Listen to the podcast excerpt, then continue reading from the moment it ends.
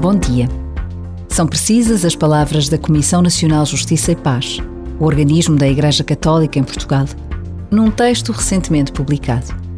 O poder local é o que mais próximo está das pessoas e dos problemas concretos que marcam o seu cotidiano. Verificamos isso mesmo na experiência recente da pandemia, em que o cuidado e a proximidade se revelaram essenciais para atenuar o sofrimento de muitos. Também por isso, assumem particular relevância estas eleições. Apelamos assim ao voto consciente e ao exercício da cidadania ativa.